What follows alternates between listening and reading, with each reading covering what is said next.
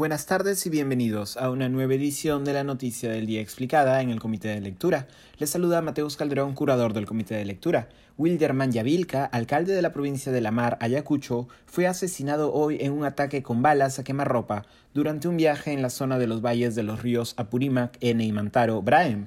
Producto del ataque también falleció su esposa, Dunia Bustos.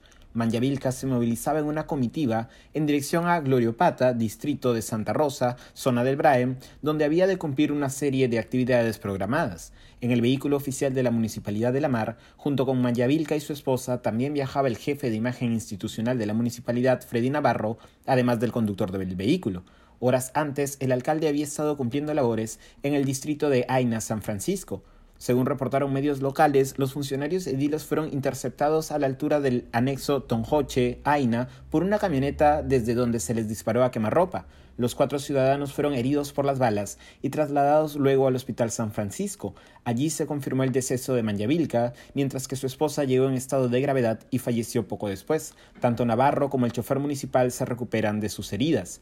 Si bien se desplegó rápidamente un operativo policial al cierre de esta edición, no se tiene mayor información sobre los autores del ataque. Originalmente el ataque fue reportado como un asalto a mano armada, pero dado los disparos a quemarropa, se investiga la verdadera naturaleza del mismo.